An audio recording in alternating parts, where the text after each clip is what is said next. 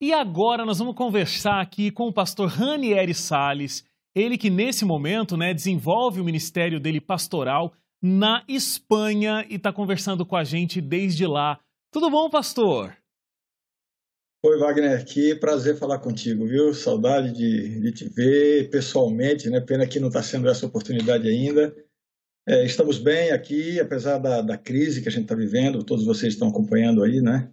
E é uma alegria muito grande participar do programa com você. Muito grande é a nossa alegria também, pastor. Olha, eu confesso, o pastor Ranieri foi meu pastor quando morava no NASP, o pastor Ranieri era pastor lá, trabalhamos juntos lá na igreja, lá no, no, no, no NASP. É, foi um momento muito bom, muito agradável, mas eu não sabia de vários detalhes da sua história. Como é que isso me passou despercebido? Olha só. É que eu tento esconder muita coisa, entendeu? Mas hoje é, vamos mas... saber de tudo isso. Uma história cheia de, de reviravoltas, inclusive, né? É... Vamos começar bem do início, porque, pastor, o senhor nasce em São Paulo, mas viveu é, grande parte da infância no estado do Pernambuco, é isso? Exatamente o oposto. Eu ah, nasceu no Pernambuco. Pernambuco. Nasci em Pernambuco, eu sou filho de uma família é, caracteristicamente nordestina, do interior, família pobre, simples, nascida no interior do Nordeste, pés descalços. E aí vivi, sou, sou filho de uma família com dez, meus pais tiveram dez filhos, se criaram nove, eu sou o último deles. E quando meus pais se mudaram para São Paulo, eu tinha seis anos de idade. Seis e anos. aí eu, eu, eu cresci a minha boa parte da minha infância, adolescência e juventude em São Paulo. Como é seu décimo irmão? É, não é uma coisa comum hoje em dia, né? É, eu não sei, deve ser muito diferente ter nove irmãos. É, na verdade, oito, né? Porque, como eu disse, nos criamos, no... nos criamos nove apenas. Uma das mais velhas é, faleceu com seis meses de idade, não cheguei a conhecê-la. E eu não sei te explicar, porque a gente não notava que isso era uma coisa é, hoje considerada um tanto singular, né?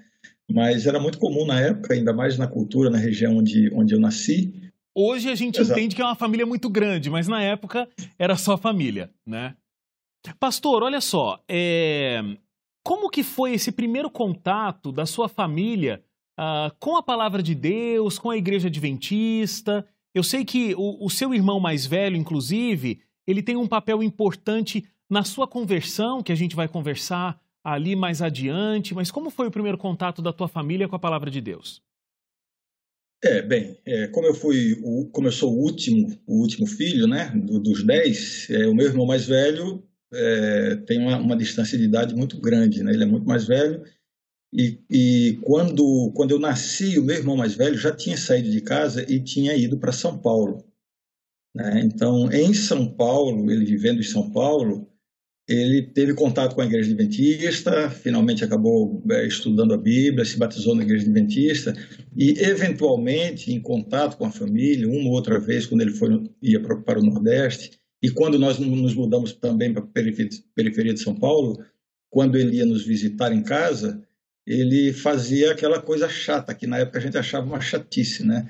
Lá em casa a gente tinha um hábito de terminar a refeição, ficar batendo papo na mesa, meu pai tinha muitas histórias para contar e tal. E quando meu irmão mais velho estava, ele meio que dominava o, a conversa e acabava entrando em temas religiosos, né? A gente não conhecia nada, mas através dessa, dessa forma como ele fazia e falava da Bíblia, das histórias bíblicas. Então, a verdade é que desde muito pequeno, né, talvez com sete, oito anos de idade, eu já comecei a ouvir da igreja adventista e ouvir as coisas da volta de Jesus e tal. Então eu meio que cresci ouvindo essas coisas, né? embora nunca tivesse me aproximado muito dessas coisas.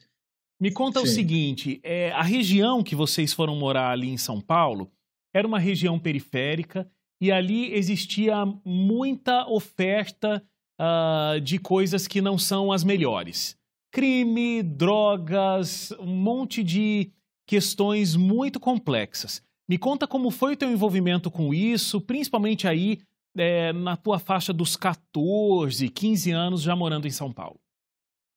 É, então a gente se mudou para São Paulo, como você disse, na periferia, na, especificamente em Mauá, no ABC Paulista. E meu pai estabeleceu um pequeno comércio, alguma coisa como uma, uma pequena quitanda, uma merceariazinha, bem coisa muito simples assim, entendeu? E ali nós crescemos, era um morro, uma comunidade, e crescemos ali, né? Eu e meus, meus irmãos crescemos ali. Evidentemente, aquelas condições de vida, como você pode imaginar, na periferia, num lugar muito pobre. Então, é claro que os meus amigos de infância, os meninos com quem a gente jogava futebol e começou a ir para a escola, gradativamente, muitos deles, não todos, mas muitos deles, foram entrando na, na, na vida do crime, do tráfico, né, do uso de drogas e tal, e inevitavelmente a gente acabou se envolvendo com isso, né? Então eu tive eu tive experiência com o uso de drogas a partir dos 15 anos de idade, quando eu comecei. Nunca usei drogas pesadas, né? Eventualmente uma vez ou outra, mas eu, eu usava a, a maconha né, e comecei, comecei nessa prática com, com 15 anos de idade. E aí, é, pastor, foi, foi por causa das drogas que você teve uma dificuldade tão grande na vida escolar, porque você chegou, inclusive, a, a, desistir da escola num determinado momento, e você fez a sétima série cinco vezes, é isso mesmo? Poxa, Wagner, quem foi que te contou isso? Eu guardo esse segredo sete chaves. E tem muito mais de onde veio essa informação, viu? Eu guardo esse segredo a sete chaves. Você sabe que faz pouquíssimo tempo, né?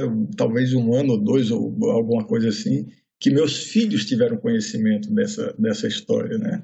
Porque, evidentemente, eu, eu, eu não me orgulho disso, né? eu não me orgulho disso. Por outro lado, também não me, não me vergonho no sentido assim, de que eu né, vivi um contexto, né? vivi um contexto e me envolvi dessa forma com essas coisas. Então, evidentemente, né, um jovem, um adolescente com 14, 15 anos, 16 anos, que começa a é, andar com essas companhias, usando drogas e tal, evidentemente a vida começa a entrar numa ladeira abaixo, né? E a primeira coisa que foi comprometida foi, foram os estudos, né? Então, a gente não, não, não cresceu com aquela coisa de sonhar com conquistas acadêmicas e tal. E, evidentemente, com, quando eu me envolvi mais nessa vida de, de drogas e tal, eu acabei desistindo da escola. Né?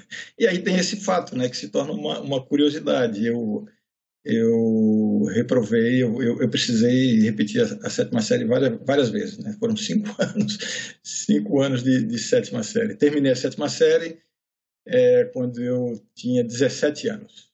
Dava para ter feito medicina com esse período da, da sétima série, né, pastor? E aí, e aí eu digo assim, né, foi tão cansativo para mim que aí aos 18 anos eu descansei, fiquei sem estudar.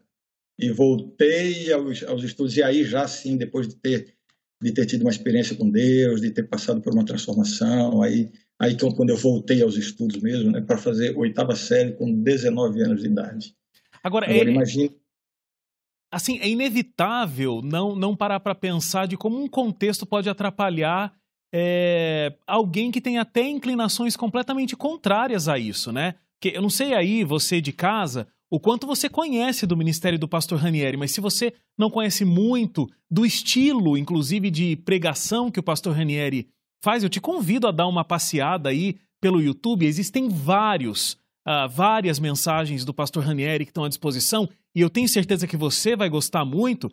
Eu já falei para o pastor Ranieri, inclusive em outras ocasiões, né, pastor, que eu de vez em quando recorro ali a um sermão do pastor Ranieri, porque é sempre muito bom ouvi-lo. E ele tem um estilo de ser muito minucioso com o estudo. Então, é, ele vai, vai profundo num versículo, vai buscar referências, vai buscar contextos. Então, eu sempre te vi, pastor, como uma pessoa muito acadêmica, né? Foi professor do curso de teologia do, do UNASP é, deu aula há muitos anos, tem toda essa questão educacional muito forte, mas por conta de todo esse contexto, uh, drogas, uh, o contexto é, social, amizades, dificuldades, é, uma coisa que é um talento seu acabou ficando apagado, né? É, e aí que eu, que eu valorizo muito o, o, o resgate que Deus fez comigo, né? Então, há uma expressão bíblica que, que, que, diz assim, um tição tirado do fogo, né? Então, eu quando olho para minha história, eu tenho esse sentimento, né? Eu tenho esse sentimento. Como eu disse para você, os meus amigos de infância, não todos, eventualmente ao longo da vida, eu tenho contato com um ou outro que estão lá trabalhando com a família e tal, mas grande parte dos meus amigos de infância é, já morreu ou, ou foi preso. Né? A, a, maioria está morta, envolvida com crime, com tráfico. E eu estava nesse meio, né? Eu Infelizmente. Bom, mas é, felizmente, então, como você mencionou, Deus fez esse resgate, né? E eu sei que você lembra o exato momento onde você toma consciência de que a sua vida precisava ser diferente. É, me conta como foi, quais foram os elementos que te levaram a isso. É, a história de conversão de cada pessoa é, é uma história diferente, né? E muitas pessoas não conseguem identificar um momento específico, é um processo às vezes longo que leva anos, às vezes décadas. No meu caso foi assim, como eu disse no começo, eu conheço a mensagem bíblica desde criança, através do meu irmão mais velho. Muitas vezes ao longo da minha adolescência sofri tremendos conflitos de consciência, né? Quando eu pensava na volta de Jesus, segundo o que eu ouvia, o que ele me contava da Bíblia e tal, eu tremia, muitas vezes orei, eu me lembro com 13, 12, 13, 14 anos, eu orava a Deus e pedia para de alguma forma ele, eh, sei lá, mudar a minha vida, alguma coisa assim, né? Mas nunca, nunca, nunca cheguei a um ponto de tomar uma decisão. É, aos 18, 17, 18 anos de idade, eu passei uma fase muito difícil, né? Porque eu estava sem estudar e realmente eu comecei a ver é, como seria o meu futuro, né? Eu olhava o meu futuro e via um, um, um buraco negro, né? É, com 17, 18 anos eu já, já, tinha uma percepção do que era a vida, do que era a sociedade e de que em poucos anos eu ia precisar começar realmente a, a caminhar com minhas próprias pernas, em todos os sentidos, né? E eu, eu comecei a sofrer de uma angústia muito grande, né? Eu, né? E isso me fez, ao invés de, de, me afastar da vida que eu levava, de droga, de, de balada, de, de coisas assim, isso me fez cair mais fundo ainda. Então foi uma fase em que eu caí muito, de forma muito intensa nas drogas, né? E ao mesmo tempo eu, eu me lembrava de Deus, eu clamava a Deus, mas não via possibilidade de mudança. Enfim, era um conflito tremendo que eu vivia. Nesse contexto, né, o meu irmão, meu irmão mais velho me convida para coisa de Deus, assim, me convida para ir morar com ele em Hortolândia. Né, ele morava em Hortolândia, ali pertinho do IASP, e aquela coisa de estudar no IASP e tal, eu não conhecia, mas aí eu pensei, quem sabe é uma saída para minha vida. E aí fui para lá, fiquei um ano morando com ele, estudando no IASP como aluno externo. E essa foi a vez quando eu terminei a sétima série, né? Pela, pelo quinto ano que eu fiz a sétima série, eu terminei nesse período. Né? E aí no, no, no IASP, é, embora né, estudando lá e ouvindo, ia para a igreja, e ouvia tudo e tal, ainda continuei muito envolvido com drogas. Eu passava a semana lá estudando e fazendo as coisas e tal. Inclusive, é, cheguei a dar aula de música, que eu sou músico, né? estudei música na minha adolescência por um programa social da prefeitura, de onde eu morava e, e, tal, mas aí aos fins de semana eu voltava para São Paulo, para Mauá, para minha família, aí é, caía na, na, na, na farra e tal. Então chegou no momento em que eu me convenci completamente assim de que para mim não tinha jeito. Né?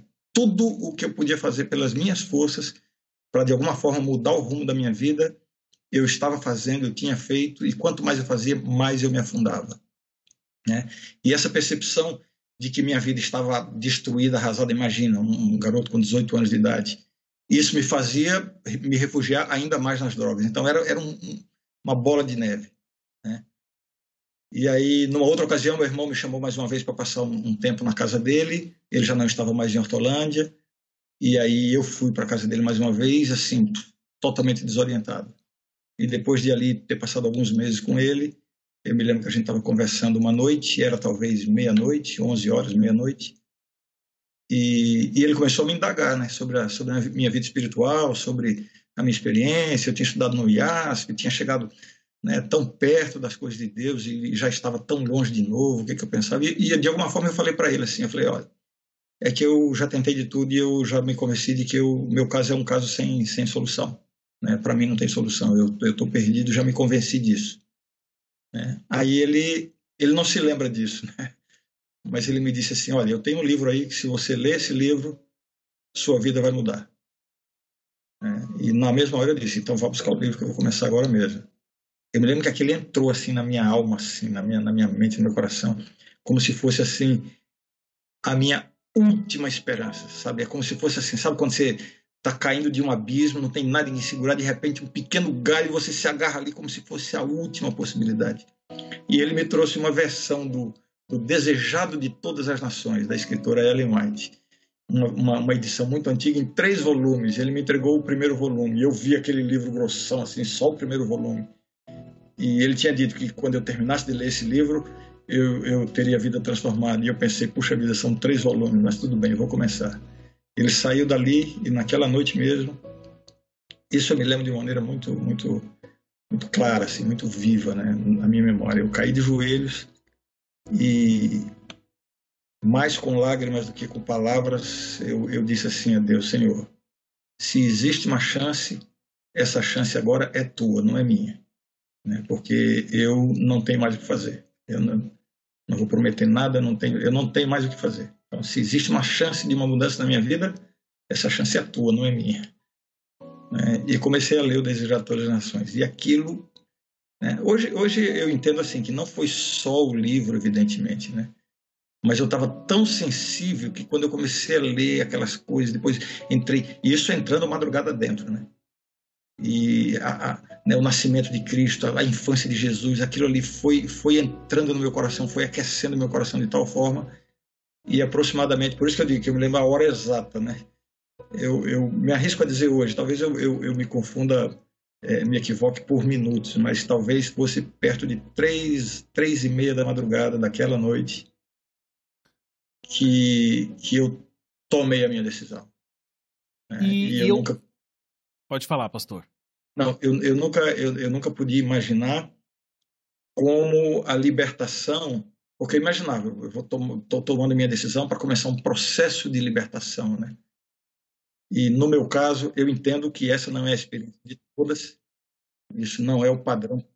Deus tem a forma de trabalhar com cada pessoa e cada pessoa tem a sua história e Deus alcança cada um de acordo com a sua história, né? Mas no meu caso, a libertação foi imediata, né?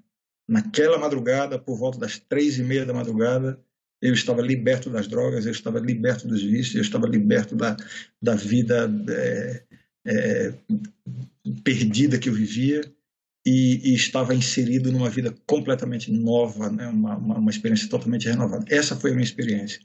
Uma experiência muito, muito intensa, muito intensa. E, e, hoje, assim como pastor, né, o senhor tem um ministério muito rico, passando por diferentes regiões do Brasil, atuando em diferentes áreas dentro do, do ministério pastoral. Hoje trabalha fora do território aqui do Brasil, né? Está na Espanha, como a gente conversou.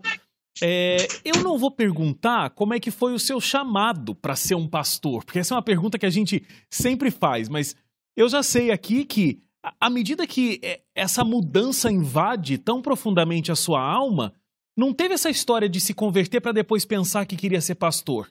Uma coisa veio junto com a outra. Eu acho que foi tão marcante que você pensou: bom, eu não tenho outra coisa a fazer a não ser me dedicar integralmente para essa verdade aqui que eu descobri, né? Então, o que eu queria te perguntar é: o que é ser pastor? O que significa ser pastor?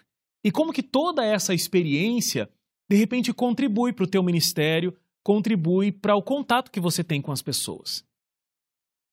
É, vou, tentar encurtar a resposta, porque eu tenho muita coisa para falar sobre isso, né? mas talvez para que as pessoas entendam, entendam bem. Né?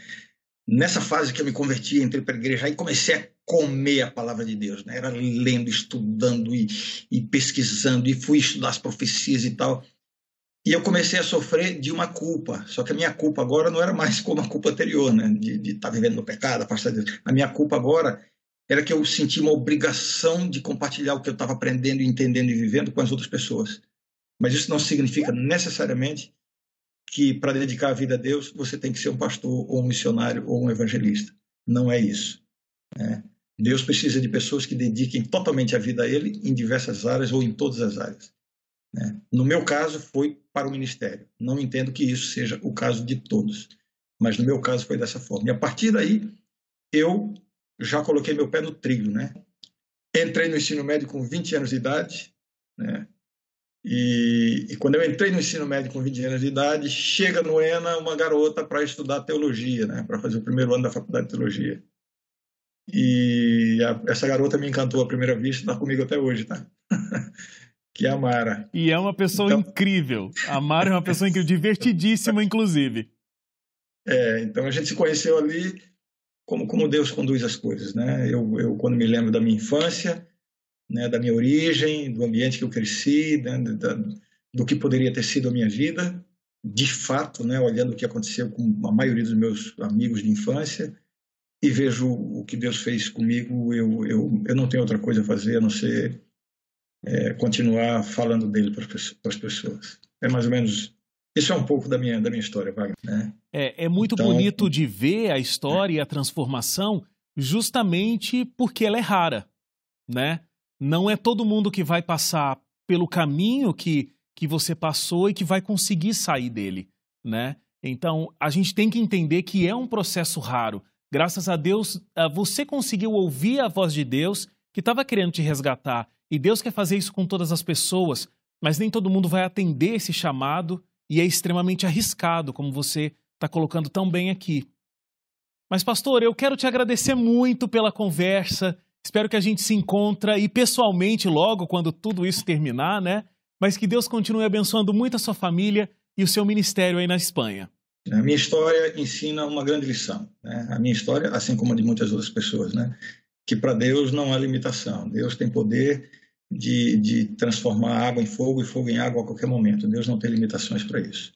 Né? E se você me permite, Wagner, quero deixar aqui o meu grande abraço aos meus amigos, minha família, né? minha família da fé aí do Brasil. Nós estamos aqui na Espanha já há um ano e desfrutando e tendo uma experiência extraordinária. A realidade aqui é muito diferente. A gente está tá numa escola, né? a experiência ministerial aqui é uma escola de ministério com outra cultura, outra visão e, eu tenho certeza que e a gente já está experimentando, né? A abertura de visão, de mentalidade que Deus está dando para a gente nessa experiência aqui, apesar das dificuldades, dos desafios enormes que existem aqui na Europa em termos de igreja e de pregação do Evangelho. É, muito obrigado pela oportunidade, um forte abraço, um beijo a todos e continuo à disposição para o que precisar, tá bom? Até a próxima, pastor. Muito obrigado.